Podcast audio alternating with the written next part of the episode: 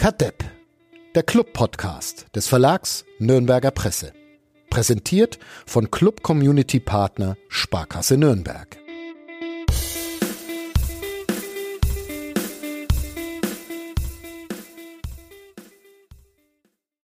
Wolfgang, Uli, schön, dass ihr nach dem 27. Videobeweis und einer Nachspielzeit von 320 Stunden den Weg ins Aufnahmestudio gefunden habt. Direkt aus Aue, Wolfgang Lars äh, von den Nürnberger Nachrichten und Uli Dickmeier von der Nürnberger Zeitung äh, hier im Podcaststudio von nordbayern.de. Ja, ähm, habt ihr schon mal so ein Spiel erlebt wie dieses am Freitagabend? So ein Spiel wie am Freitagabend, ähm, so turbulent vielleicht schon, aber so oft Videobeweis, also du sagtest ja 28 Mal. Ähm, 29 sogar, es gab sogar noch einen äh, am Griesbacher Hang, da wurde ich noch geblitzt, also das ist dann mehr ein Fotobeweis. ähm, ja, es war halt ziemlich zerfahren am Schluss, es ist viel passiert, man musste wirklich aufpassen, nichts zu verpassen und äh, ich halte mich zurück mit Wertungen, sage ich jetzt ganz ehrlich. Viele sagen, der Videobeweis hat es ziemlich kaputt gemacht. Ich bin auch kein Freund des Videobeweises, aber wenn ich ihn habe, dann muss ich ihn auch entsprechend einsetzen. Und letztlich waren alle Entscheidungen, die dann getroffen wurden, ja auch korrekt. Darauf werden wir noch kommen. Uli, hast du schon mal so ein Spiel, so eine Schlussphase erlebt, ähm, ja, wo du nicht bin ja schon etwas älter als der Wolfgang, schon etwas länger dabei, aber selbst ich kann mich nicht erinnern, ja, Dieter. so ein Spiel, so ein Spiel schon mal erlebt zu haben. Es war dann schon sehr anarchisch am Schluss. Und ich wollte dann zu Hause mal erzählen, was alles passiert ist und hatte echt ein bisschen Probleme, das alles so chronologisch auf die Reihe zu kriegen, wer wann was nicht gemacht hat oder gemacht hat oder verschossen hat oder ja, war schön, kurzweilig.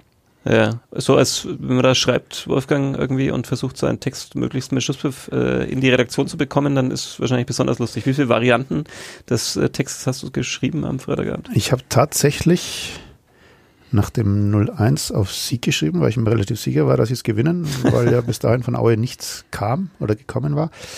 Dann habe ich nach dem Elfmeter mir überlegt, auf Aue Sieg zu schreiben. Nach 2-1 habe ich auf Aue Sieg geschrieben und dann äh, alle fünf Minuten halt wieder anders. Also gab, glaube ich, fünf oder sechs verschiedene Varianten am Schluss und es war ein ziemliches Durcheinander und so hat sich dann auch gelesen. wie, wie kommt man dann da raus aus so einem Stadion? Ist man dann, weiß man überhaupt noch irgendwie, wo das Gaspedal ist beim Auto oder ist man so verwirrt von das so einem Gaspedal Abend? wusste er leider ja, zu gut, das, das Bild möchte ich sehen, wie du geschaut hast, als es hell wurde im Auto, ja. wie ein verstricktes Eichhörnchen? Die kalibrierte Linie war eindeutig überschritten. Ja, ähm, man kommt raus und ist, ja, wie du sagst, etwas verwirrt. Ähm, weil man erstmal aufarbeiten muss, was da alles passiert ist. Man muss natürlich auch versuchen, das alles zu verifizieren, was behauptet wird, was relativ schwierig war am, am Freitagabend. Ich habe dann nachts tatsächlich nochmal äh, mir das Spiel, eine Zusammenfassung des Spiels angeschaut und habe dann sogar auf meinem Handy versucht, noch Linien zu ziehen, um zu schauen, ob das Abseits war oder nicht. Ganz schwer, ganz schwer zu beurteilen, aber letztlich bleibe ich dabei, der Club äh, braucht sich nicht äh, über irgendwelche kalibrierte Linien beschweren. Der Club ist letztlich selber schuld, dieses Spiel aus der Hand gegeben zu haben. So drastisch formuliere ich das jetzt einfach mal, weil sie bis zum 1 zu 0 oder gerade nach dem 1 zu 0 die klar überlegene Mannschaft waren. Aue hatte bis dahin einen Torschuss, keinen ja. Torschuss, ich weiß es nicht. Ich, der Club hätte das Spiel bis dahin schon entschieden haben können. Der Club hätte es danach äh, entscheiden müssen, wenn sie es ein bisschen cleverer gespielt hätten und so, äh, ja. Wobei brauchen man, sie sich auch nicht beschweren. Weil man fairerweise natürlich sagen muss, wenn Michael Frey diesen Elfmeter verwandelt in der 99. Spielminute, dann ist Aue der Depp. Weil sie in Überzahl dreimal eine Führung beim Heimspiel aus der Hand gegeben haben. Das ist eigentlich Club-like. Aber ja. gut, die, das finale Ende äh, war dann eben wieder mal nicht. Und jetzt fliegt uns der Podcast-Name um die Ohren. Ja. Das ist das Stichwort, ähm, denn wie immer möchten wir auch heute ein bisschen Musik hören und die Stimme von Thomas Korell hören. Kadepp heißt dieser Podcast. Wie lange noch, das besprechen wir gleich nach der Musik.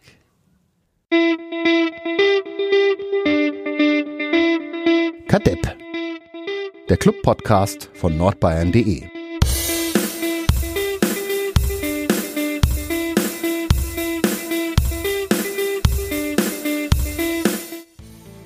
Kadepp, der Club-Podcast von nordbayern.de. Mein Name ist Sebastian Gloser von den Nürnberger Nachrichten und äh, bei mir im Studio Wolfgang Glas und Uli Dickmeyer. Äh, ja, wir wollen sprechen über den Freitagabend in Aue und wir haben uns seitdem äh, schon die Frage gestellt, können wir diesen Podcast hier noch weiter so heißen lassen, Kadepp, oder müssen wir ihn jetzt doch wieder endgültig umbenennen und ist der Club doch für immer und ewig Adepp? Äh, der Club war noch nie ein Depp und wird nie ein Depp sein. Der Club ist ein Fußballverein, der sich manchmal vielleicht etwas ungeschickt anstellt, beziehungsweise die Mannschaft, die auf dem Platz steht. Ah, sehr nett, sehr nett ausgedrückt. So wie auch Musst am, morgen wieder zum Training, oder? Freitag. Bitte? Musst du morgen wieder zum Training? Ah, ich habe morgen frei. Ah, ja. Mhm. Ähm, ich bleib da ganz ehrlich bei Georg Margreiter, mit dem habe ich mich gestern noch unterhalten nach dem Training. Ich zitiere jetzt mal aus meinem äh, Artikel für nordbayern.de, der am Samstagmittag erschien. Was mir wehtut, wir sind in Aue 1 zu 0 vorn. Die hatten 55 oder 60 Minuten keinen Torschuss. Perfekter kann es auswärts eigentlich nicht laufen. Und anstatt das auszunutzen, die ideenlos rumspielen zu lassen, uns in der eigenen Hälfte geschlossen aufzustellen, rennen bei uns alle nach vorn, wollen unbedingt das 2 zu 0 machen. Und wir laufen blindlings und total naiv in die Konter rein. Kann man so sehen, muss man wahrscheinlich auch so sehen. Moral hin, verschossene Elfmeter her. Äh, eine Mannschaft mit dem Potenzial, eins deiner Lieblingswörter, Uli, Potenzial, Ja. ähm, muss dieses Spiel einfach vorher entscheiden und äh, muss dann zumindest versuchen, beim Stand von 1 zu 0 sich etwas schlauer anzustellen, als der Club das am Freitagabend versucht hat. Bevor wir vielleicht tatsächlich nochmal diese einzelnen Sachen auseinanderklamüsern in der Schlussphase, ist es denn, die, die tolle Serie ist jetzt ja gerissen, manche haben sie ja eh Toll. so als Serie bezeichnet und wahrgenommen, äh, trotzdem nach einigen Spielen ohne Niederlage jetzt dann doch wieder eine. Ähm, woran liegt's denn dann, die Frage war ja auch so, hat der Club das jetzt endlich geschafft, sich sozusagen wieder diesem Zweitliga-Fußball anzupassen? Aue ja auch so ein Sinnbild für diese Liga, da wird nicht groß schön dahergespielt, da gibt's keine Ambitionen nach ganz oben normalerweise.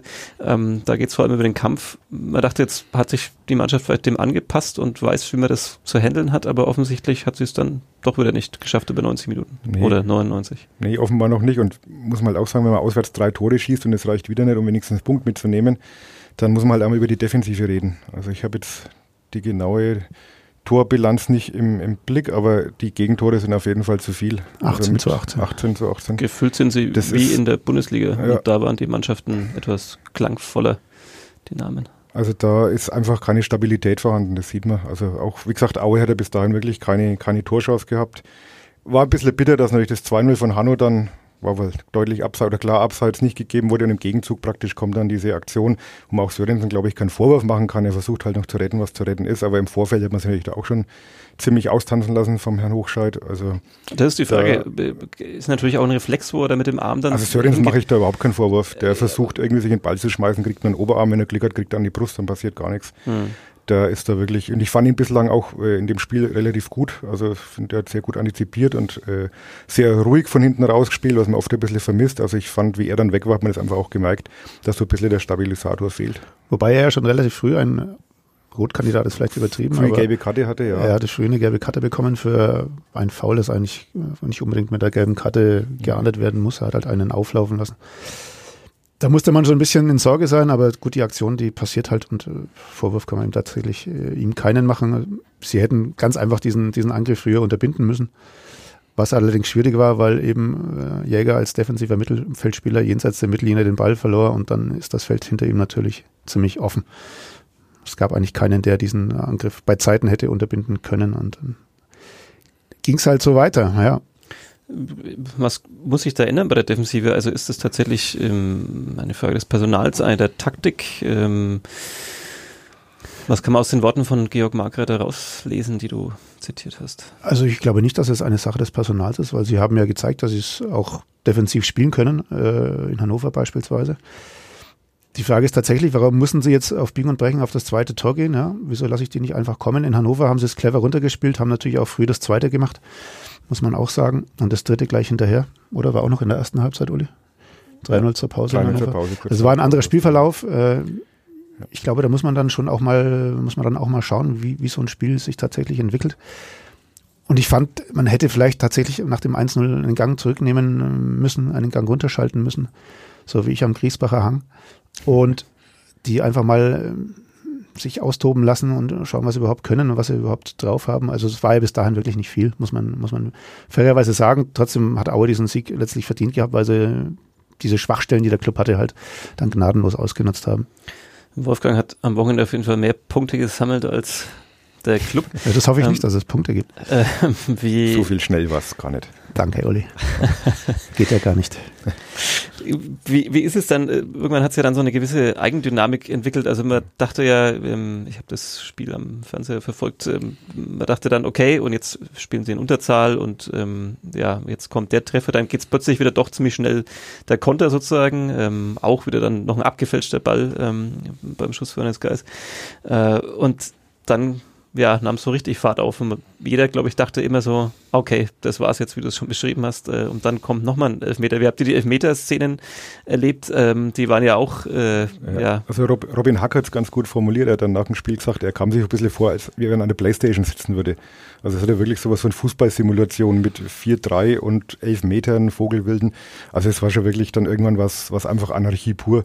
Und man hat auch immer das Gefühl gehabt, es passiert noch was. Also ich habe zu meinem Nebenmann noch gesagt, nach dem 4-3 von Krüger, ich habe gesagt, ich glaube, das war es noch nicht. Dann sagt er schon, um Gottes Willen, der Kollege von der Mainpost, der auch mit dem Andruck gekämpft hat und eigentlich fertig werden musste. Und dann kam wirklich noch der Elfmeter, der zwar nicht reinging, aber es war ja auch nochmal ein schöner Schlusspunkt gewesen. Aber es war dann schon wirklich sehr, äh, ja, man hatte so das Gefühl, alles, alles kann, nichts muss. Es wurde ja wirklich bizarr, wenn man dann den, den Schiedsrichter auch in, in Nahaufnahme dann regelmäßig hatte, der eigentlich nur noch äh, quasi immer dauernd auf seinen sein Headset gedeutet hat und immer nur noch, äh, kam sich wahrscheinlich vor wie im Podcast. Also ich meine, der, der hat ja nur noch, äh, war ja nur noch in der anderen Welt, der war ja nur noch mit Köln ja, eigentlich verbunden. Den, und den Elfmeter von Frei hatten wir gar nicht auf der Tribüne gar nicht so mitbekommen, was da eigentlich los ist, wo Frei den Ellenbogen ins Gesicht bekommt. Das kam ja wirklich aus heiterem Himmel, das plötzlich Spielunterbrechung und Videobeweis und wir wussten erst gar nicht, was, also äh, neue Pressetribüne, Aue ist auch ein bisschen seitlich versetzt, ein bisschen weit weg vom einen Tor, aber wir haben das gar nicht so richtig das, äh, gesehen, was da eigentlich passiert ist. Das war sehr lustig, weil, weil ähm, alle dachten, dass es das Spiel ja dann auch weiter geht. Es gab dann, ja. glaube ich, ein Uhr für den ersten FC Nürnberg oder hätte es eigentlich gegeben und dann sieht man in einer Einstellung, wie, wie, wie frei schon wieder Richtung Ball rennt und sich anbieten will, bis dann der Schiedsrichter sagt, nein, stopp, stopp, das Spiel läuft noch gar nicht weiter, wir, wir kontrollieren da gerade noch die Szene und ähm, ja, dann gab es mehrmals die Chance quasi sozusagen doch noch sich wenigstens einen Punkt zu äh, holen, zu erkämpfen ähm, vom Elfmeterpunkt. Warum tritt dann in der 99. oder in der 100. Minute nicht der Spieler an, der sich als bereits unverzichtbarer Standard-Experte bewiesen hat und der zuvor am Abend bereits einen Treffer vom Punkt gemacht hat? Ja, weil er einfach der Meinung war, dass der Michael Frey dieses Tor dringender gebraucht hätte als er. Also er sagte halt, er sei Stürmer und Stürmer leben von Toren und er hat ihm das Tor gegönnt. Alles schön und gut, aber ich denke, in so einer Situation sollte dann trotz allem der schießen, der, der es am besten kann. Und ja, der auch schon ein paar Mal bewiesen hat, dass es kann. Also Hanno hat jetzt in letzter Zeit auch ein paar versemmelt. Geis hat jetzt, glaube ich, zwei verwandelt. Einen gegen, äh, hilf mir, gegen Heidenheim, glaube ich, zu Hause oder was Karlsruhe, Heidenheim? Ist ja Diese auch, Saison ist so verwirrt, dass wir schon völlig. Äh, richtig, und jetzt eben den auch in, in Aue ist sehr souverän und es gab eigentlich keine Frage. Wir hatten alle erwartet, dass Er hat sich den Ball auch schon hingelegt. Also ich habe von oben gesehen, Ball dass nimmt. Geis sich da schon den Ball hinlegt und dann haben sie wohl nochmal konferiert kurz und haben sich dann umentschieden. Ja, das Paralleluniversum gibt es nicht. Ich meine, auch ein Geis kann theoretisch verschießen, da stecken wir alle nicht drin. Und Frei hat ja auch ein Tor schon gemacht in dem Spiel. Also war jetzt auch kein Grund zu sagen, der ist mit zittrigen Beinen angelaufen, aber letztlich hatte ich auch das Gefühl, mir wäre Geis lieber gewesen. Das ist so einer, der einfach nicht nachdenkt und das Ding reinhaut.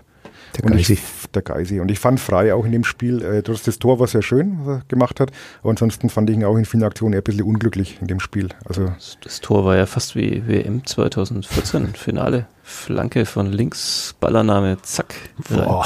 Nur ein Stockwerk tiefer ungefähr ja. alles und vielleicht nicht ganz so schnell. Ähm, braucht, der Stürmer braucht Tore, das ist richtig, das ist seine Währung, seine Nahrung, aber äh, gibt es da nicht eine klare Regel, wer halt einfach die Elfmeter schießt? Gibt der Trainer nicht vor, wer sie zu schießen hat, sofern der Spieler noch am Platz steht und nicht vielleicht ausgewechselt ist oder vom Platz geflogen ist? Hm, Herr Kanadi gab sich hinterher eher diplomatisch, also er meinte, wenn Frei das Gefühl gehabt haben sollte, sich besser zu fühlen, dann soll er auch schießen. Kann ich mir jetzt tatsächlich nicht vorstellen, dass er das ernst gemeint hat, weil Geist klar die Nummer eins ist unter den Elfmeterschützen beim Club. Und in so einer Situation dann zu wechseln, kompliziert. Zumal Geist ja auch wirklich nicht nur die eine Ecke hatte, er hatte äh, seinen ersten Elfmeter, glaube ich, äh, links äh, vom, vom Schützen aus verwandelt, den am, am Freitagabend rechts. Also der Torwart wusste trotz allem nicht, dass äh, was, was kommen könnte. Also die, die Wahrscheinlichkeit, den zu halten, war, war weiterhin sehr gering. Aber gut, sie haben sich so entschieden und es war eine falsche Entscheidung im Nachhinein und äh, ja. Aber Geis würde es wieder so machen, hat er gesagt. Also ja. Er ist Teamplayer. Er ist ein Teamplayer. Das äh, ehrt ihn sehr, aber es äh, überrascht doch auch gleichzeitig, weil es wäre natürlich eine völlig andere Situation gewesen. Er hätte den ersten verschossen, dann muss vielleicht jemand anders ja. ran an diesem Tag, aber ähm, never change a winning Elfmeter-Schütze. Das ist doch ein berühmter Satz im deutschen Fußball, soweit ich mich erinnere. Von Manny Kaltz, glaube ich. Ich glaube, der war es, ja. ja. Ähm, ja, ein spektakulärer Tag in Aue und Abend für euch. Ähm, Ihr habt nicht dort übernachtet, seid wieder weggefahren, was vielleicht gut gewesen ist, sonst hätte euch noch jemand von Aue bezichtigt, er würde mit dem Personell, äh, mit dem Hotelpersonal nicht entsprechend umgehen. Was war da los im Hotel beim Club? Ähm, ja, eine Geschichte, die wir auch erst später mitbekommen hatten, weil Herr Mendel äh, wegstand von uns. Wir standen bei den Nürnberger Spielern. Er hat dann ja die Auer Kollegen oder die Kollegen von der Freien Presse Chemnitz auch äh, mit Interviews bedient. Ähm, er meinte, die Nürnberger Spieler oder einige Nürnberger Spieler oder der eine oder andere Nürnberger Spieler äh, hätte sich äh, unflätig benommen im Hotel, hätte die Angestellten beschimpft, was er aber dann am Samstag schon wieder äh, revidieren musste, weil äh, selbst die Hotelchefin meinte gegenüber der Bildzeitung, der Martin Funk hat angerufen, dass die, selbst die anderen Hotelgäste hatten sich gewundert, dass der Club im Hotel sei, weil es so ruhig äh, gewesen sei. Und äh, es gab wohl nichts. Wir wissen es nicht, ob es tatsächlich vielleicht die eine oder andere kleine Stichelei gab. Wir müssen uns auf die Aussagen verlassen und auch, was Mendel dann äh, gestern gesagt hat, dass es halt, ja, vielleicht nicht so war und er hat sich entschuldigt auch bei der Nürnberger Mannschaft und damit ist die Geschichte auch schon wieder erledigt. Warum er es gesagt hat, wenn es nicht so war, das ist, wird sein Geheimnis bleiben, aber er war halt wahrscheinlich noch voller Adrenalin nach diesem gehaltenen Elfmeter in der 170. Minute. Könnte passieren, wenn der Abend so lange ist, dass man dann irgendwann mal ein bisschen Sauerstoffmangel oder sowas. Ja, Sauerstoff. Es waren ja viele Spiele auf ihm draufgelegen dann am Schluss. Vielleicht ja, ist da irgendwas passiert, das kann natürlich ja, auch sein. Man weiß es nicht. Leichte Gehirnerschütterung oder ähnliches. Wir wissen es nicht, wir können es nicht aufklären an dieser Stelle. Ja, das war der Freitagabend in Aue. Ähm, wir, wir räumen jetzt direkt das Podcast-Studio, würde ich vorschlagen, weil ähm, wir haben heute noch einen Besucher und ähm, wollten aber vorher schon mal diesen Irrsinn, ähm, der da am Freitagabend los war, aufräumen, zusammenkehren, damit jetzt der Kollege Florian Usler gleich äh, mit Michael Wies Giesinger ganz entspannt äh, nicht über das aktuelle Geschehen plaudern kann, sondern über Nachwuchsarbeit beim ersten FC Nürnberg und am Pfalzner Weiher. Ähm, ja, ich würde sagen, wir machen hier frei. Ähm, frei? Ja. Michael äh, frei. Michael, wir machen hier Michael frei und ähm, ja, sagen schon mal von unserer Stelle aus Danke fürs Zuhören und bleibt einfach dran. Jetzt geht es gleich weiter mit Teil 2 dieses Club-Podcasts.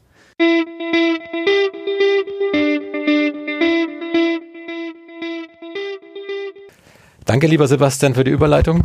Ähm, wir sind heute im zweiten Teil von Kadepp, der Club-Podcast. Bei uns sitzt Michael Wiesinger, der auch noch, der sich noch an dieses 4 zu 3 vom Freitag erinnert.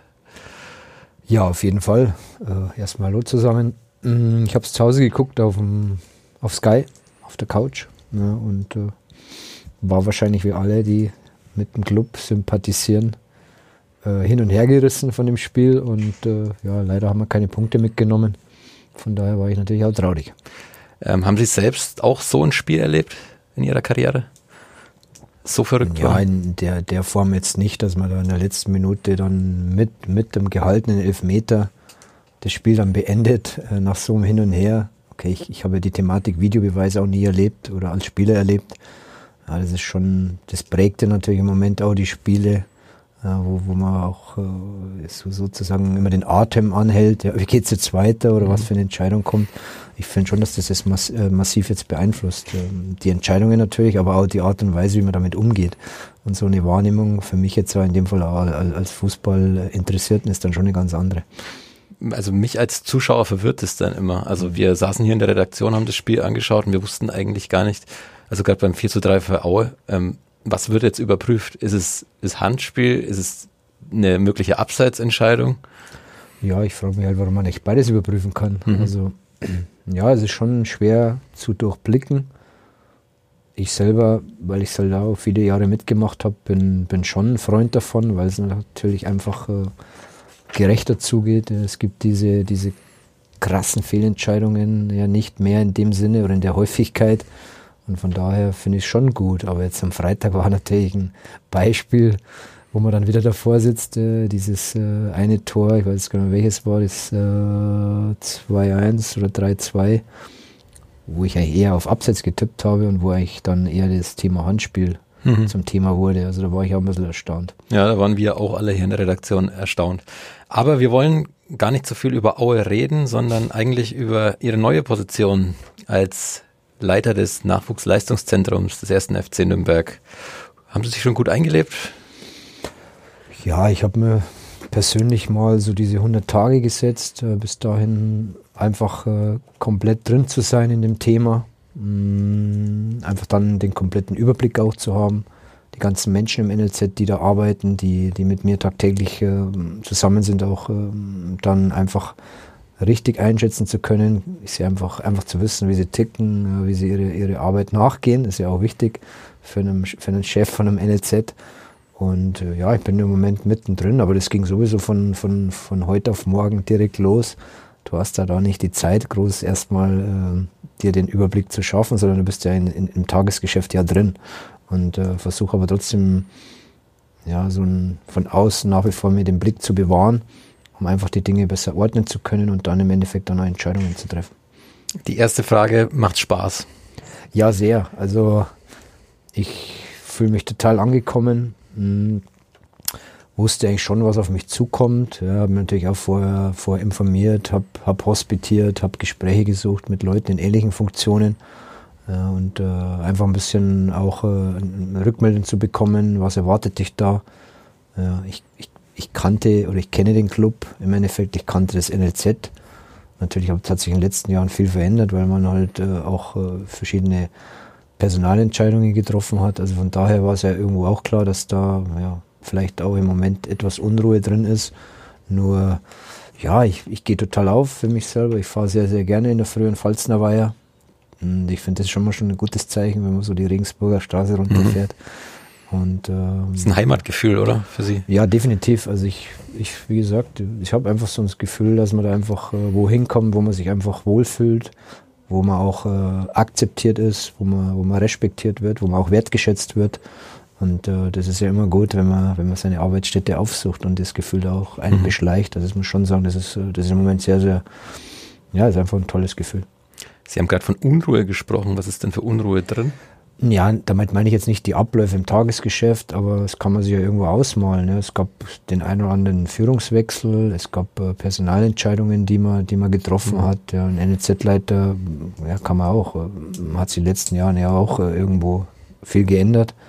Und solche, solche Positionen sagt man ja, ist doch wichtig, auch eine gewisse Nachhaltigkeit zu haben, ja, um im Endeffekt auch äh, die notwendige Stabilität da zu haben. Das meine ich damit. Mhm. Also wenn man die, die Mitarbeiter spricht oder man hört, wie sie so, wie sie so erzählen von ihrem, von täglichen Arbeitsleben, ja, dann sagt, sagt doch der eine oder andere, ja, Michael, es gab, gab in den letzten Jahren viele Wechsel hier.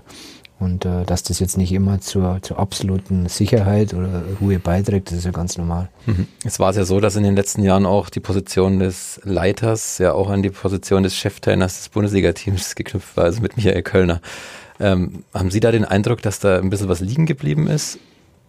Naja, an sich die Idee finde ich schon auch spannend, ja, dass man das so koppelt, ja, wie auch immer. Ich, ich kann es mir schwer vorstellen, dass das machbar ist ja, weil das, glaube ich, eine von dem anderen ja auch getrennt sein sollte.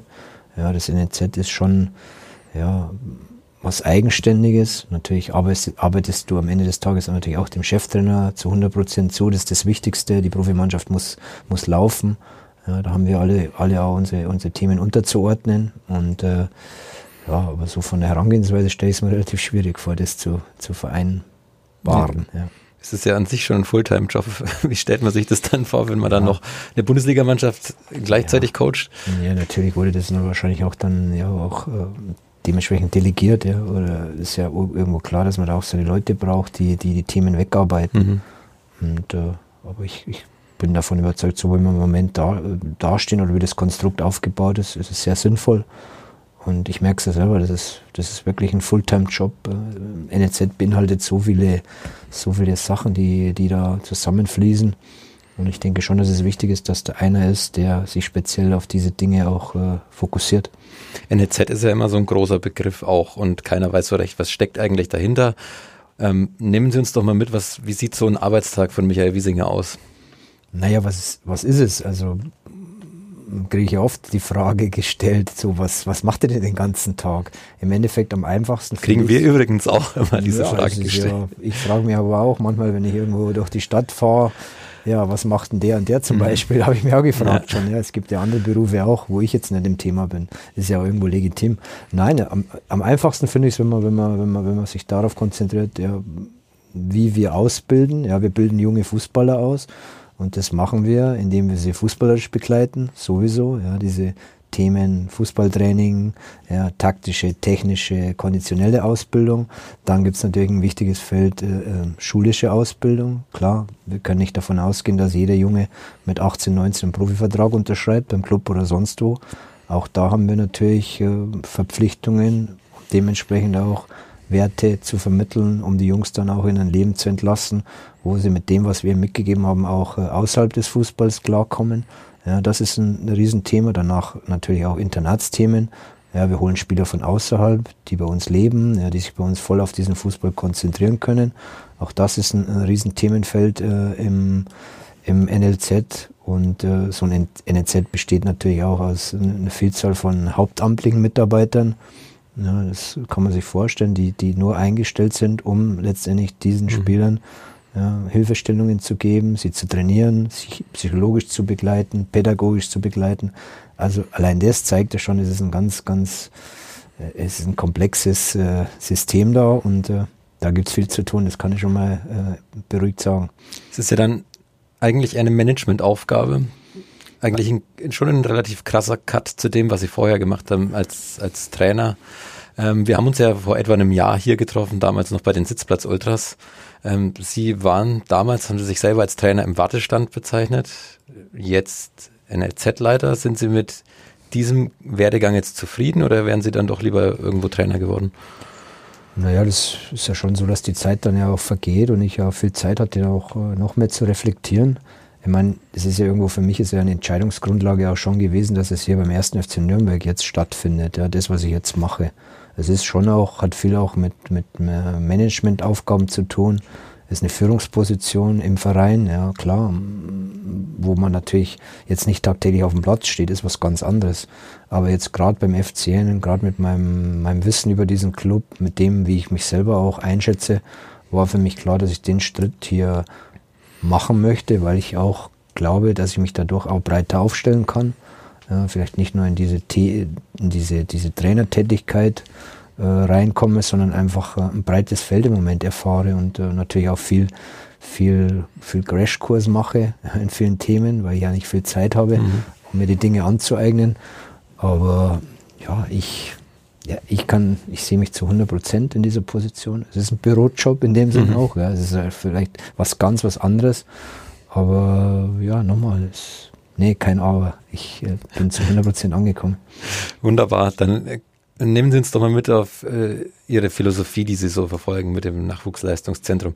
Es gibt ja, wenn man sich jetzt in Europa umschaut, gibt es ja meistens immer, oder man hört meistens ähm, die Ajax-Schule, mhm. La Masia in, in Spanien. Ähm, wie ordnen Sie den Club ein? Wo wollen Sie mit dem Club hin? Das ist schon mal ein zentrales Thema. Hm, warum man letztendlich auch auf mich zugekommen ist, ja, warum man mir auch gesagt hat, hey Michael, wir möchten da jemand, der diese, das schöne Begriff Club-DNA in sich trägt, ja, der hier gespielt hat, dem man aber auch die Fähigkeiten zutraut, hier äh, ja, was aufzubauen oder was nochmal, oder die Sinne nochmal zu schärfen. Das ist schon ein wichtiges Thema, wo ich auch meine im Moment, mir einen Überblick zu schaffen, ja, wo geht's im Moment hin, was setzen wir um, ja, was sind so die, die, die, die Werte, die Ziele, die wir gerne äh, vermitteln wollen, wie wir die Jungs ausbilden wollen? Da bin ich dabei. Also es gibt bei, bei uns natürlich klar alles äh, Trainingsphilosophie, ja, wie wir Werte leben wollen, wie wir es in den Trainingsalltag einbauen wollen. Ähm, besteht natürlich vieles. Ja, man hat, man arbeitet hier sehr gut, aber ich möchte schon nochmal ich sage das eine oder andere noch, noch konkreter haben. Und das ist so im Moment meine, meine Hauptaufgabe, da Ideen, die Ideen zu entwickeln. Was muss denn konkreter werden? Oder was sollte konkreter werden? Naja, es geht ja schon mal los bei der Frage, was bedeutet für dich der erste FC Nürnberg? Ja? Was, was ist denn diese, diese, diese Werte, von mhm. denen wir sprechen? Und wenn du da beim Club auf dem Gelände bist und dir, sage ich mal, zwei Jugendspieler holst, zwei Profis oder zwei Mitarbeiter, dann wirst du von jedem ein bisschen eine andere Richtung bekommen. Mhm. Also der Club, äh, ja, wird dir vielleicht genauso gehen, wenn du mal für dich beantwortest. Was macht er aus oder was ist er? Bei uns ist er auf jeden Fall Kadep in unserem Podcast. Nein, das ist auf jeden Fall nicht. Es ist ein sehr, sehr, ja, das ist, äh, ist Tradition, klar. Dieses Thema kommt immer wieder. Es ist für viele auch, äh, für mich ist es eine Leidensfähigkeit, die ich mhm. haben muss. Das ist so mein Schlagwort, weil ich wahrscheinlich das hautnah miterlebt habe. Hat man auch am Freitag wieder hautnah miterlebt. Ja, das gehört auch dazu. Sich beim Club äh, heißt für mich auch so gegen Widerstände sich zur Wehr zu setzen einfach auch da Lösungen zu haben, sich nicht unterkriegen zu lassen. Ja, das ist ein Verein, der, wenn du alles gibst, wird dir verziehen. Aus ein Schlagwort. Und das möchte ich noch viel, viel transparenter machen in unserer Ausbildung. Das möchte ich noch mehr gelebt haben in unserer Ausbildung. Natürlich funktioniert sowas nur mit, äh, mit, mit Mitarbeitern, mit Trainern, mit Personal, die das natürlich auch leben, tagtäglich, auch an die Jungs weitergeben. Und äh, ja, also am Ende des Tages soll ja, so, so hätte ich es gern und das wäre für mich der Idealzustand, äh, ein junger Spieler rauskommen, unabhängig davon, aber jetzt bei uns, wir wünschen uns alle, die sollen alle beim Club Profis werden, das werden wir aber nicht schaffen. Mhm. Vielleicht werden sie in der dritten, zweiten, ersten Liga irgendwo Profi, aber wenn wir die Jungs dann, wenn wir sie sozusagen freigeben, dann sollen sie einfach so aufgestellt sein als Persönlichkeit, als Fußballer, als Mensch, dass sie unsere, unsere wichtigen Dinge, die wir, die wir beim Club als, äh, ja, als notwendig ansehen, auch äh, ja, verinnerlicht haben und dann vielleicht auch nochmal weitertragen. Das ist so für mich das zentrale Thema natürlich, junger Mensch und ähm, ja, junger Spieler. Wenn man einen Spieler von Barcelona zum Beispiel sieht, da sieht man ja relativ schnell, dass der auch bei Barcelona ausgebildet mhm. wurde, dass er sehr wendig ist, dass er passsicher ist. Ähm, wie erkennt man denn in Zukunft den Spieler vom ersten FC Nürnberg? Das ist eine sehr gute, berechtigte Frage. Und da, das ist schon so, dass man da natürlich auch äh, ja, viel hinterfragen muss. Jetzt habe ich so meine Vorstellungen. Klar, für mich, für mich ist, äh, beim Club geht es auch immer irgendwo um, um einen Kampfgeist. Ja, das meine ich ja. Clubspiel heißt für mich immer, äh, ja, ich muss läuferisch, kämpferisch alles in die Waagschale werfen. Das heißt jetzt nicht, dass ich, äh, dass ich nicht einen schönen Fußball aussehen will, aber ich denke schon, dass das bei uns eine, eine, eine grundsolide Basis sein muss. Ja, wir sind kompakt, wir verteidigen gut. Ja. Es ist schwer, gegen den Club ein Tor zu schießen. Und äh, über das hinaus suchen wir natürlich immer mutig den Weg nach vorne. Das sind schon so, so Themen. Ja. Mhm. Die, das, ja, wie gesagt, bin ich momentan, ich höre viel rein, ich höre viel, was meine Trainer so sagen, wie sie trainieren, was sie umsetzen. Natürlich gibt es bei uns auch Leitplanken, wo man sich äh, in seiner, seiner Arbeit im Training vor allem auch bewegen soll. Aber das meine ich ja, da möchte ich noch, ich möchte das noch mehr geschärft haben.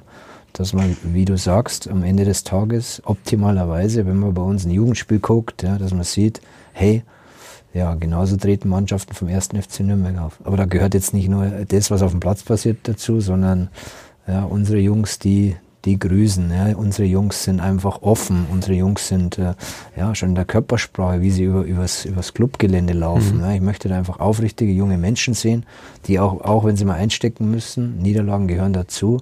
Aber auch da sind wir jemand, der damit mit Größe umgeht und der aber auch weiß, ja, eine Woche später habe ich schon wieder die Chance, das alles wieder gut zu machen. Einfach, ja, so ein Gesamtbild. Visualisiert also man diese, diese Leitplanken dann auch auf dem Trainingsgelände oder im NLZ? Das ist mit Sicherheit ein Thema, ja. Das, das NLZ vielleicht noch, noch stärker auch. Ja, gibt ja natürlich auch Marketingfragen. Ja, wie kann man es noch mehr mhm. platzieren in dieser Öffentlichkeit? Weil ich, ich habe manchmal schon das Gefühl, dass wir so ein bisschen nebenbei wahrgenommen werden. Ja, klar, eine, Lizenzabteilung überstrahlt immer mhm. alles, aber dieses NLZ noch mehr zur eigenen Marke zu machen, ja, das äh, ja, wurde jetzt ja auf der Mitgliederversammlung auch wieder klar. Ja, das, der Nachwuchs, junge Spieler sind wichtig. Ja, das ist mhm. die, die, die Grundbasis vom ersten FC Nürnberg und das ist auch die Vereinsphilosophie. Und äh, dementsprechend wollen wir da natürlich in allen Bereichen auch anschieben, wollen da Gas geben, das noch, noch mehr unter, unter das Fußballvolk zu bringen, ja, was im NLZ gemacht wird, ja, was machen wir da mhm. tagtäglich mhm. und äh, vielleicht können wir ja für den einen oder anderen auch ja, ein wichtiger, äh, wichtiger äh, Werbepartner werden. Ja. Vielleicht äh, gibt es Menschen, die sagen, hey, ich möchte in diesen Nachwuchs nochmal mehr, mehr Mhm. investieren. Ich helfe da und aber dafür müssen wir uns auch, äh, müssen wir uns auch äh, schick machen. Der Schwerpunkt liegt ja nach wie vor noch auf regionalen Spielern. Ähm, größere Clubs sehen sich ja vermehrt im Ausland um, scouten sehr früh, also auch schon unter 15-Jährige holen die dann nach Deutschland ins Internat. Ähm, spielt das auch eine Rolle beim Club, da verstärkt noch ins Ausland zu gehen? Naja, wenn man jetzt unsere Nachwuchsmannschaften äh, durchschaut, dann wird man schon feststellen, dass wir auch da den einen oder anderen äh, ausländischen Nationalspieler dabei haben. Natürlich wissen wir auch, dass es da Märkte gibt oder Länder gibt, wo wir verstärkt hinschauen können, wo wir auch die Chancen haben, ja, nochmal einen für uns zu begeistern, dass dieser Markt hart umkämpft ist, ja, das wissen mittlerweile alle. Es ist alles viel gläserner geworden. Ja, du heutzutage fährst einen Computer hoch. Ja, es gibt viele Anbieter, wo du sofort theoretisch fast jeden Spieler auf der Welt äh, sofort auf dem Bildschirm hast. Ja, und früher hatte man durch gezieltes Scouting vielleicht noch so einen kleinen Vorsprung, ja, und äh, aber heute, ja, da musst du schon präsent sein, schnell sein, überzeugend sein und das äh, ist für uns schon wichtig, ja, weil wir natürlich auch, äh, ja, wenn es dann an die Entscheidung geht, müssen wir argumentieren und die, die Jungs überzeugen mit dem, was wir haben. Wie überzeugt man denn so einen Spieler aus Brasilien zum Beispiel, dass er nach Nürnberg kommt? Ja, das, das war jetzt in meinem, ja, glaube ich nicht, wäre jetzt vielleicht doch ein bisschen weit hergeholt. Also wir haben schon unsere, ja, bei uns gibt es einen slowakischen Jugendnationalspieler, einen litauischen Jugendnationalspieler. Also das, das sind so die, die, die Themen im Moment. Alles andere, ja, wie überzeugt man den? Weiß nicht, ob wir in die Situation kommen werden, aber die, die wir jetzt im Moment holen wollen, müssen wir natürlich, äh, ja, da müssen wir schon ja, wa- was zeigen. Ja. Wir, haben, wir haben momentan eine geballte Ladung Erfahrung im NLZ, ehemalige Spieler. Wenn wir schon immer drüber reden, ja, wir haben, wir haben, wir haben den einen oder anderen zurückgeholt, dann muss ich das natürlich auch nutzen. Ja, diese Leute wissen, wie Profifußball geht. Ja. Diese Leute können aus ihren Erfahrungen wichtige Erkenntnisse vermitteln. Dadurch können wir punkten. Wir können punkten durch unsere, ja, unsere Nähe auch, ähm, die der Club für mich auch immer bedeutet. Wir müssen, wir müssen volksnah sein, wir müssen, ja, wir müssen auf die Leute zugehen. Auch da dieses familiäre den Jungs zu bieten, zu sagen, hey, bei uns ist alles klein, vielleicht die Nummer kleiner wie, wie vielleicht woanders, aber wir, bei uns ist es halt richtig fein und wir kümmern uns um die Jungs, wir sind da, wir hören zu. Die menschliche Komponente, die, die, die kommt da auch zum Tragen. Also da gibt es schon so ein paar Themen, ja, und äh, ich habe es vorher gesagt, auch natürlich Thema Schule, immer präsent. Ja. Die Eltern fragen natürlich, die fragen natürlich auch, was passiert schulisch, ja, wie, wie könnte er da helfen? Könnte er mir oder uns als Eltern wirklich die Sorge abnehmen, dass er meinen, meinen Sohn in dem Fall, dass er den ja so begleitet, dass er am Ende des Tages auch eine Schulausbildung hat. Das ist, das ist auch ein riesenzentrales Thema. Und äh, ja, das, das ist jetzt im Moment so, sehe ich meine Aufgabe, das mal alles zu hinterfragen. Sind Sie dann eigentlich auch bei so Gesprächen mit Eltern dabei? In der Regel schon. Ja. Ich spreche mich natürlich ab. Wir haben ja einen, einen sportlichen Leiter, ähm, der natürlich da die Vorgespräche führt, der mir da so seine Ideen auch zuwirft. Und äh, ich natürlich auch bei der bei dem Erst Zweitkontakt, ja, wenn es darum geht, den Eltern auch zu vermitteln, für was der erste FC Nürnberg steht, da bin ich natürlich dabei, weil ich, im Endeffekt das ja dann auch meine meine Überzeugungskraft auch sein soll, hier als Leiter des NLZ klarzustellen, hey, äh, liebe Eltern, wir haben genau das, was zu Ihrem Sohn passt. Geben Sie uns Ihren, Ihren Sohn in unsere Obhut und äh, wir werden alles dran setzen, um aus denen einen gestandenen jungen Menschen zu machen, der optimalerweise auch Fußballprofi wird. Was sind denn da in solchen Elterngesprächen dann so die größten Bedenken von Eltern? Es ist ja schon ein großer Schritt für so einen jungen Also- Spieler dann von zu Hause wegzugehen. Oder ma manchmal sind sie dann auch noch in den, in den Elternhäusern, aber dann eben doch trotzdem zu so einem großen Club wie dem ersten FC Nürnberg zu gehen. Naja, okay, man muss ja nur mal, wenn man selber, selber äh, Kinder hat, dann kann man sich da schon reinversetzen. Wenn Sie jetzt Ihr Kind ins Internat hier schicken, äh, in unsere in unsere Räumlichkeit, dann wird natürlich auch nachgefragt, wie ist die Betreuung, wer kümmert sich darum, wie ist die Essensversorgung, ja, die, die Kinder oder die Jungs, teilweise auch Kinder müssen ja rund um die Uhr versorgt werden. Zweite zentrale Frage ist immer auch, wie ich gesagt habe, die, dieser schulische Weg. Was gibt's für Möglichkeiten, wenn die Trainingsbelastung höher wird, ja, wenn mal vier, fünf Mal in der Woche trainiert wird. Ja, das Gymnasium, wenn man die, die, die Jahrgang, Jahrgänge höher geht, äh, die Anforderungen werden auch nicht weniger. Also mehr Trainingsbelastung, mehr schulische Belastung. Kann man sich vorstellen, dass die Eltern schon mal nachfragen, ja, wie seid ihr da bereit? Hausaufgaben, Hilfen, ja, Nachhilfe, ja, gibt's Möglichkeiten, den Jungs auch dann separat noch Unterstützung zu geben. Ja, ganz oft die Nachfrage bei den Eltern, also zumindest jetzt bei den Gesprächen, wo ich Mhm. dabei habe. Ja, und äh, da muss Schule fast wichtiger als das Sportliche dann. Naja, es, ich habe jetzt nur wenig Eltern erlebt, die erstmal nur nach diesen, also ganz wenige eigentlich nach diesen fußballerischen Inhalten gefragt haben, weil wir da, glaube ich, gerade gerade was wichtig natürlich auch ist, ist auch die diese Trainerqualität, die wir bieten müssen. Ja, da auch Trainer zu haben, die die in den einzelnen Jahrgängen ganz, ganz wach sind, ja, auch ihre Spieler nicht nur auf dem Platz begleiten, sondern so ein Trainer ist immer auch jemand, der, der viel mitbekommt, ja, wenn es den Jungs mal im Moment nicht so gut geht, wenn die Schule nicht so läuft, auch da sind die, die, die Trainer die Ersten, die das auffangen sollen. Und auch da höre ich oft raus, dass die, die Eltern schon, ja, bei uns ist im Moment schon so, dass ich, dass ich da auch viel Positives höre, ja, und dass sie sagen, hey, wir haben da richtig gute Trainer, das gefällt uns. Ja, der Trainer ist auch, äh, hat einen guten Zugang zu den Jungs, aber auch zu den Eltern. Das ist ein wichtiges Thema.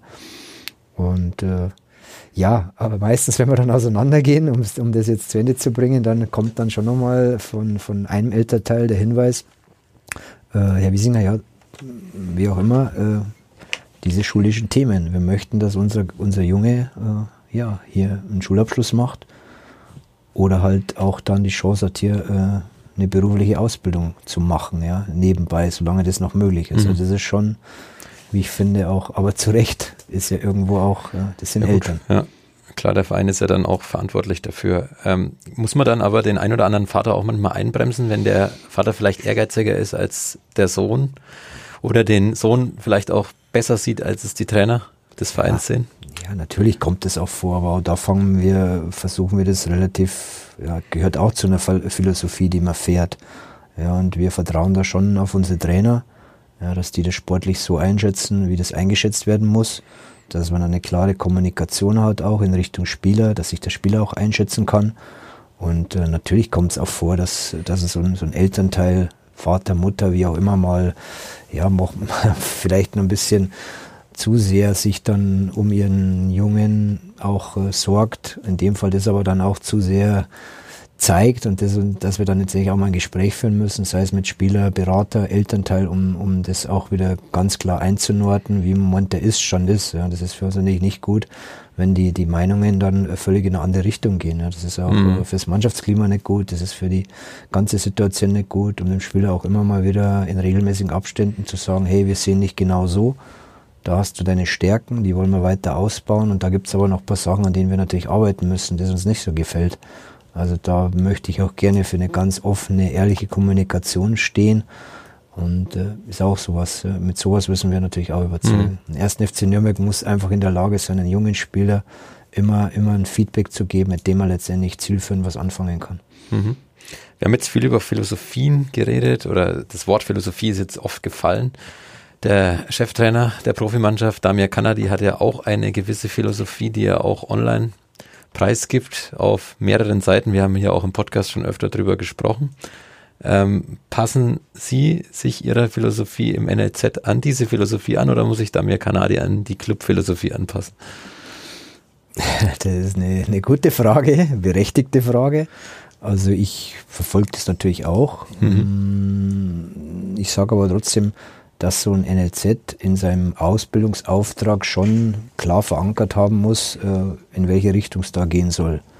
Ja, dementsprechend ist, ist mein, oder so sehe ich meinen Auftrag im Moment, unabhängig jetzt von der, von der, ja, wie jetzt die Profimannschaft äh, taktisch unterwegs ist, fußballerisch, auch zu gewährleisten, dass die Spieler, die, die unser System im NLZ durchlaufen, flexibel ausgebildet werden. Ja, das ist im Moment so mein, meine Idee, ja, Jungs äh, nach oben zu bringen, die jederzeit, sagen wir mal ein Beispiel, ein U21-Spieler äh, kriegt, äh, kriegt den Hinweis, Länderspielpause, wie auch immer, komm ins Profi-Training, ja, wir wollen dich sehen.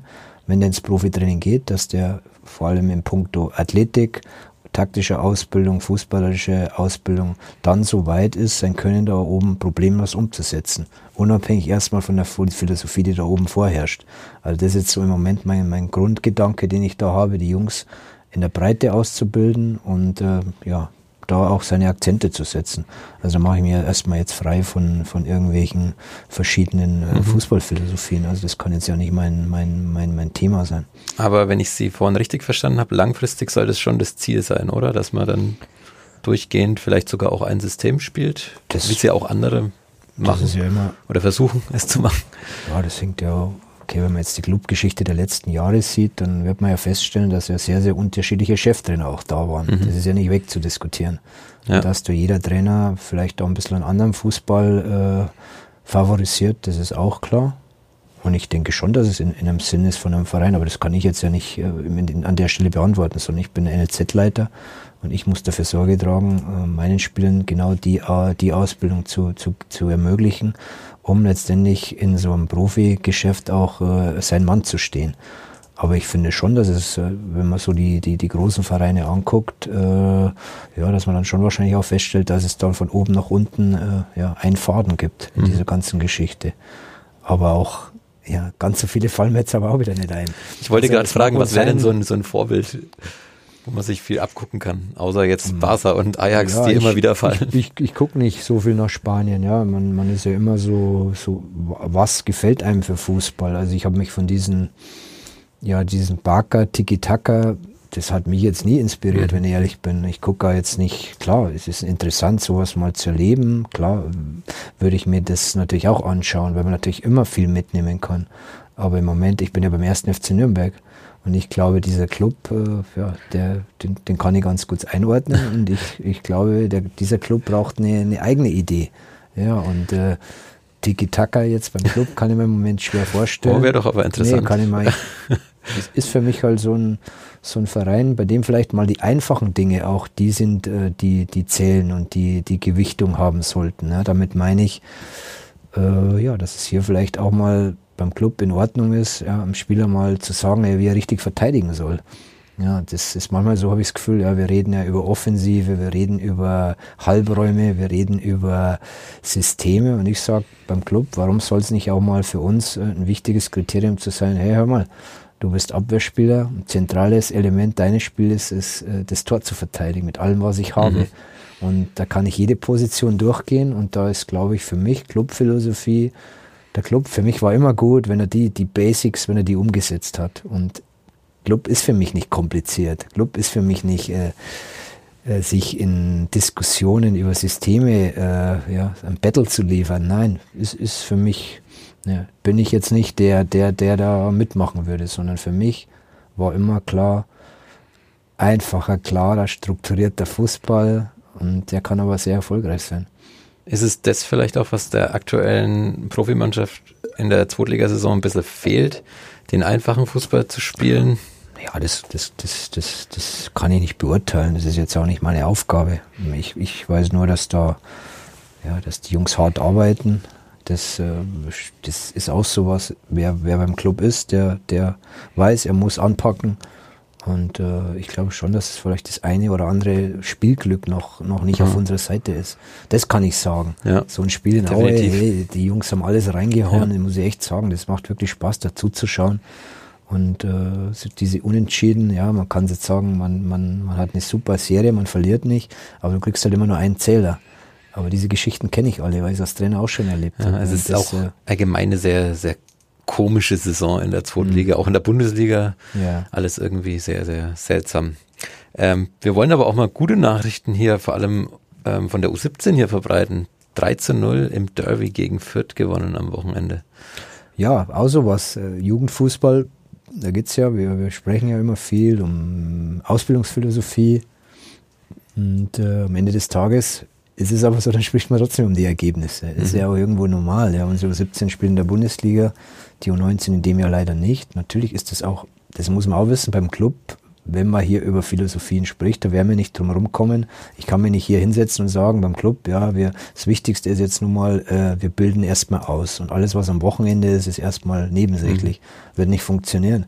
Deswegen muss man immer ganz, ganz vorsichtig sein, wenn man jetzt zum Beispiel sagt, hey, wir gucken mal nach Freiburg, wie machen es die? Ist wieder ganz was anderes. Allein wenn du das NLZ in Freiburg betrittst, wirst du sofort merken, ja, die machen hier, die machen was eigenes.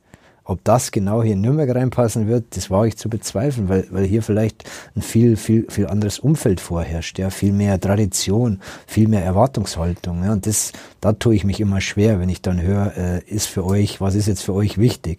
Ich finde, das muss jeder Standort, jede Region für sich definieren und dann rausfinden, äh, ja, was, was, was das Beste ist. Ich sage, unter der Woche optimal ausbilden, am Wochenende das ausgebildet dann umsetzen und natürlich auch Ergebnisse einfahren. Das ist mhm. auch Club. Ja, das weiß ich auch. Du, du, du kannst doch hier nicht äh, irgendwo sagen, ja, alles toll bei uns, aber ja, Wochenende läuft dann immer nicht so von den Ergebnissen her. Das ist natürlich auch schwierig. Mhm. Jetzt hat man ein super erfolgreiches Wochenende eigentlich in allen Mannschaften äh, durchgängig. Es wird aber wieder mal einen Rückschlag geben. Wir müssen gucken, dass wir die U17 in der Bundesliga halten. Da brauchen wir gar nicht drum rumreden. Das ist für uns elementar wichtig. Und wir müssen gucken, die U19 so schnell wieder, äh, äh, wie möglich wieder nach oben zu kriegen in die Bundesliga. Aber neben dem müssen wir uns hinterfragen, äh, ja, warum kam es in den letzten Jahren dazu, dass immer mal wieder eine Jugendmannschaft, U19, U17, in die Situation kommt, wo sie immer nah am Abgrund ist, ja, nah am mhm. Abstieg. Das müssen wir hinterfragen. Mhm. Was passiert davor? Ja, die, da, da passieren ja die Dinge schon in den Jahrgängen davor. Warum verliert man viele Spiele? Warum, ja, es gibt ja so diese Schwell, diese Schwellenjahre, Ö15, U16, wo du einen Spieler mit einem Fördervertrag ausstatten kannst. Vorher kannst du ja nichts machen. Und bis zu dem Zeitpunkt kannst du Spieler verlieren. Und das ist beim Club die letzten Jahre zu viel passiert. Das ist die Wahrheit. Und das waren natürlich auch talentierte Spieler. Und äh, das, das gilt mal zu durchforsten. Was müssen wir da anders machen? Wie können wir da mehr, mehr Zugriff haben auf Spieler, auf Eltern, auf äh, irgendwann Berater? Und äh, das sind so für mich wichtige Themen, mal da, da mal zu wissen, hey, was passiert da? Also Warum? an die, an die äh, Mentalität dann auch ein bisschen zu appellieren? Naja, man kann sich ja irgendwie vorstellen, dass es dann schwierig ist, wenn du plötzlich irgendwo in der U17 feststellst, ja, du hast die Qualität verloren in der U15 oder in der U16 spätestens und dann in der U17 noch Spieler zuzuführen, die eine Mannschaft wieder verstärken sollen, ist im Jugendbereich relativ schwierig. Die besten Spieler sind im NLZ, die besten Spieler sind dann im NLZ unter Vertrag, egal wo.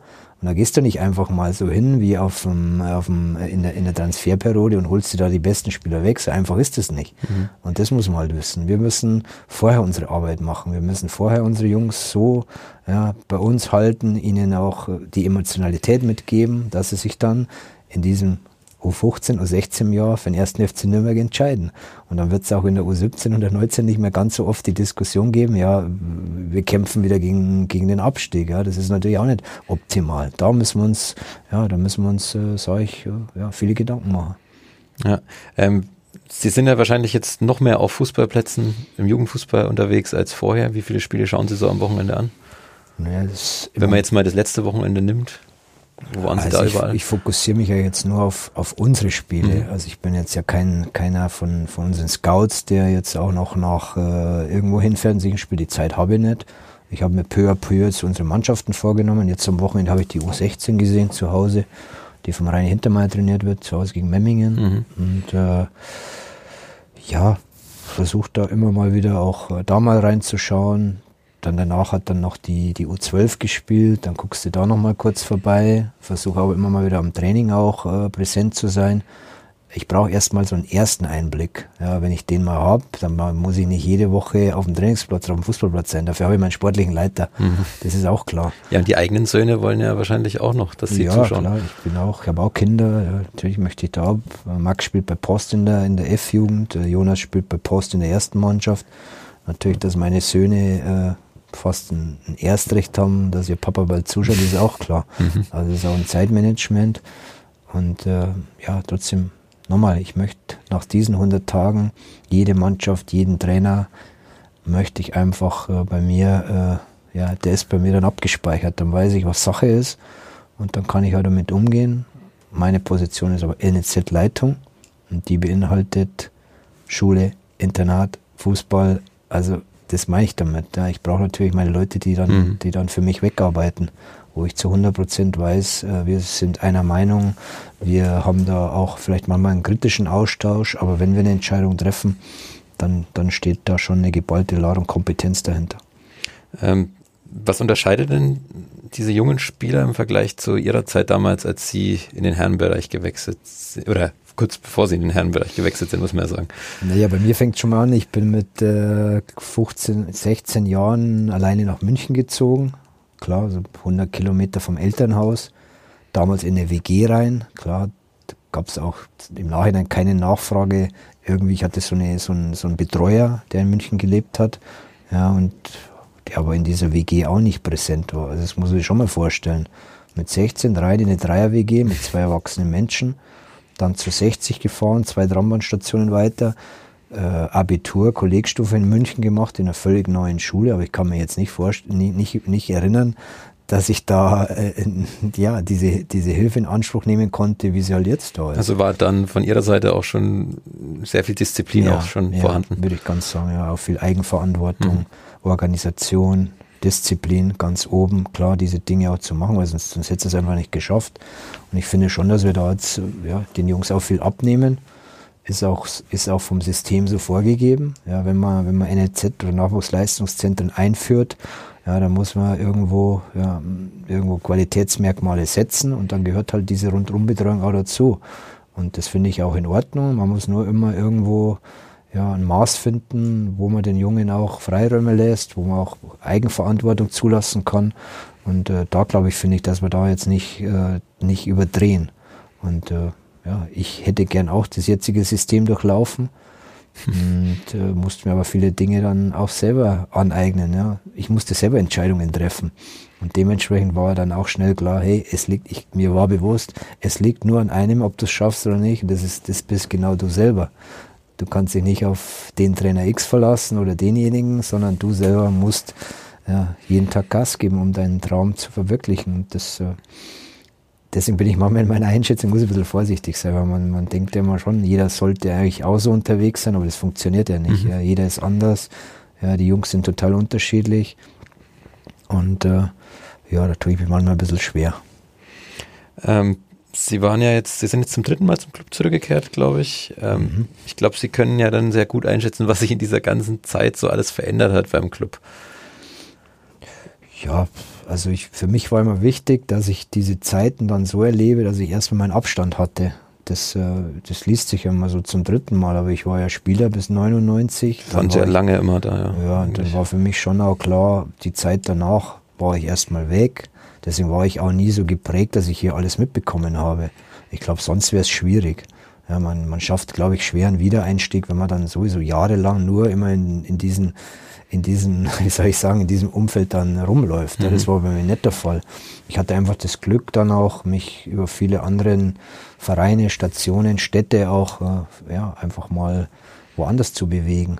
Und dann aber mit dem Input da wieder herzukommen, das kann ja nicht so schlecht sein. Und deswegen war dann immer, glaube ich, auch hier eine Tür offen. Ja. Stationen sind ein gutes Stichwort. Was nehmen Sie denn aus Oerdingen mit? Aus Oerdingen nehme ich mit im Nachhinein, dass, wir, dass man natürlich sein, sein Engagement sorgfältig prüfen muss. Aber auch da hatten wir so eine Vorahnung. Das ist einfach so ein, ja, manchmal so, ich mit meinen Trainern jetzt spreche oder sage ich auch, hey, im Profibereich, ihr wisst, manchmal geht's, geht, müsst ihr liefern. Ja, es geht im Profibereich am Ende des Tages irgendwann immer, ja, friss oder du wirst gefressen. Das mag man immer noch nicht, nicht so hören, ja, soll in der mhm. Ausbildung ja ein vorsichtiger Akzent sein, aber in Uerdingen war mir schon klar, du, wenn du nicht punktest oder wenn da mal ähm, der Investor nicht so gut getrauf ist oder die gewisse Dinge vielleicht den falschen Hals kriegt, dann wird emotional entschieden. Und emotionale Entscheidungen sind im Fußball immer schwierig. Und deswegen war ich darauf vorbereitet aber es war intensiv. Mein Englisch hat sich äh, wieder rapide gefestigt. Haben Sie eigentlich auch eine Sprachnachricht auf WhatsApp bekommen vom Investor? Äh, ich, ja, so einen ähnlichen Vorfall gab es bei mir auch. Nur habe ich den als Trainer dann geregelt. Wie es jetzt war, kann ich nicht sagen. Mhm. Männliche Tendenzen gab es bei mir auch, aber ich habe für mich dann als Trainer entschieden, das dann von meiner Seite so zu regulieren, dass ich am Ende des Tages auch in den Spiegel schauen kann. Das habe ich gemacht mit dem Wissen, was dann passiert, weiß ich nicht. Äh, die Sprachnachricht habe ich auch gehört. Ja, hat mich jetzt nicht überrascht. Nee, nee hat es mir auch nicht, weil ich die handelnden Personen ja kenne und äh, ich habe eine WhatsApp bekommen damals. Ja. Also aber wie. Klartext. jetzt ist ja jemand da, der auch sehr für Klartext bekannt ist mit Stefan Effenberg. Also. Hm. Ja, ich finde es gut, weil hm, es geht, also ich bewerte jetzt nicht die Personale Stefan Effenberg, aber es ist ja jetzt ein, ein Manager. Mhm. So was hätte ich mir ja auch gewünscht. Ja. Ein Manager ist ein Puffer zum Trainer.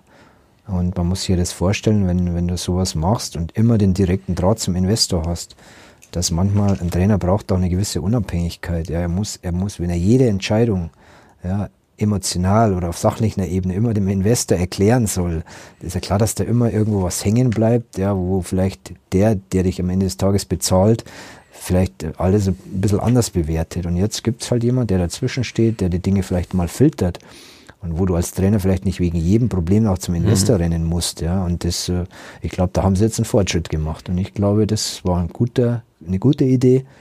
Und das ist echt ein cooler Verein, muss ich ja sagen. Ich habe ich hab mit den Leuten, ich kriege heute noch, äh, mhm. ich habe einen guten Kontakt. Der Stefan Reisinger ist ja auch noch da, den Sie damals mitgebracht Ah, der Reisi, der ist jetzt äh, schon, schon gesagt, jetzt bist du aber an der Front hier und jetzt musst du halt auch wissen, wenn du mal da Cheftrainer bist, oder die machen jetzt ja so ein Trainer-Du, dann wirst du natürlich auch gemessen. Und irgendwann, wenn du mal ganz oben angekommen bist in dieser, in dieser äh, Trainerposition, dann, dann gibt es auch kein Zurück mehr. Als Co-Trainer ist immer noch die Möglichkeit, sich irgendwo auch zu positionieren. Und mhm. in der Chefrolle ist dann schwierig. Da mhm. gibt es nichts mehr, wo man sich dann noch positionieren kann. Jetzt haben wir viel geredet, viel über Fußball. Ähm, am Schluss nochmal den Abstecher nach Oerdingen gewagt. Ähm, viele interessante Eindrücke auch aus dem Nachwuchs bekommen. Eine Frage habe ich aber noch. Vor einem Jahr haben Sie gesagt, Sie haben vier Dauerkarten im Familienblock. Mit Ihren Söhnen fahren Sie da zum Club. Haben Sie diese Karten noch oder ist es jetzt, hat sich das geändert mit dem neuen Posten? Nö, nicht. Also nicht nur Söhne, aber ich habe eine Tochter, die Emma, die ist auch. Die geht auch mit? Ja, die ist auch heiß. Mm, lädt dann immer wieder so zu Geburtstagen, wenn sie eingeladen ist, fragt mhm. sie mich, ob sie denjenigen Jungs dann mhm. äh, so, ein, so ein Geschenk machen kann, dass wir den halt für ein Spiel mal mitnehmen. Also kann sie ziemlich punkten. Das machen wir dann. Okay, Freundin ist dabei, klar, wir sind da immer, das ist auch nach wie vor so. Jetzt hat es bei mir halt eher so einen offiziellen Charakter, weil ich natürlich als, äh, ja klar, als NEZ-Mitarbeiter ja zu den Spielen auch gehe und wir machen das nach wie vor. Ob ich sie nächste noch behalte, weiß ich jetzt noch nicht ja, es war bei mir halt, das war für mich einfach eine Entscheidung, jetzt bewusst wieder äh, an diesem Clubleben teilzunehmen. Eigentlich als, als jemand, der auf der Tribüne als Fan Spiele schaut. Also völlig ohne Hintergedanken. Aber wie man es immer so sieht im Leben, dann ein Jahr später ja, bist du dann wieder mittendrin in der Clubfamilie. Und das äh, war bei mir aber nie geplant. Und mhm. das ist auch das Schöne. Ich glaube, sowas kannst du auch nicht planen. Und äh, ist, auch, ist auch für mich ein gutes Gefühl, wenn man einfach merkt, hey, die Leute äh, ja, die, die, die wissen, für was du stehst und die wissen auch, was du dem Club geben kannst. Und da können sie sich bei mir 100% drauf verlassen. Da werde ich immer alles geben und immer jede Power reinhauen, die ich kann. Ob man dann immer alles richtig macht, das ist eine andere Frage. Aber wenn man nicht viel versucht, dann, ja, wer viel versucht, der macht halt auch viel. Mhm. Das ist im Fußball auch so was, was glaube ich äh, nicht jeder versteht, aber es ist so. Er macht natürlich auch Fehler. Aber ja, die müssen aber, wir dann eben auch ja, klar, hinnehmen. Aber aus Fehlern lernt der, man der ja auch, äh, klare Entscheidungen trifft ja. und das ist ja doch, ich glaube, das ist auch wichtig, ja, gerade im NLZ auch mal dann was durchzuziehen und sagen, hey, genau, das ist unser Ding und äh, für das möchte ich auch stehen. Das sind doch schöne Schlussworte. Ich muss aber noch auf unsere Facebook-Gruppe aufmerksam machen. Kadepp, der Club-Podcast, hat auch eine Facebook-Gruppe. Ich weiß nicht, ob Sie die schon kennen. Nein. Da tauschen sich Fans und Hörer und wir natürlich ähm, aus, kündigen wir immer Gäste an und ja, nach dem Aue-Spiel war natürlich auch die ja. Clubseele etwas angekratzt.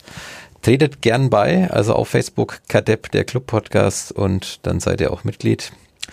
Und ihr dürft uns natürlich auch auf iTunes, Spotify oder dieser eine positive oder auch einen negativen Kommentar hinterlassen. Wir nehmen alles, wir antworten euch auch. Und ansonsten hören wir uns nächsten Montag wieder. Macht's gut. Servus. Danke, Michael Wiesinger, fürs Kommen. Ja, hat Spaß gemacht. Danke und alles Gute.